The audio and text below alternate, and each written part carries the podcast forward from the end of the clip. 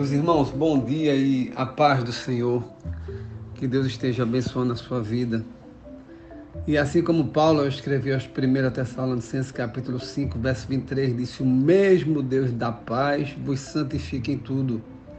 E o vosso espírito, alma e corpo sejam conservados íntegros e irrepreensíveis na vinda do nosso Senhor Jesus Cristo.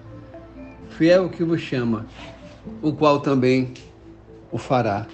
Era o desejo de Paulo que aqueles a quem ele era enviado, que Deus estivesse, pela sua graça, preservando, santificando, conservando íntegros, cada um deles irrepreensíveis até a vinda do Senhor. Esse é o nosso desejo, né? que diante das, das circunstâncias da vida, da nossa caminhada, nós possamos permanecer firmes, buscando a santificação nos mantendo íntegros, irrepreensíveis, até a volta de Cristo.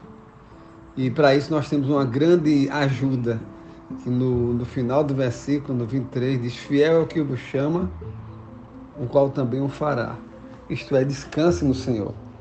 Aquele que prometeu, o nosso Deus que é soberano, ele completará na sua vida a obra dele. Tá bom? Deus te abençoe te fortaleça nesse dia de hoje e te dê um bom dia em nome de Jesus.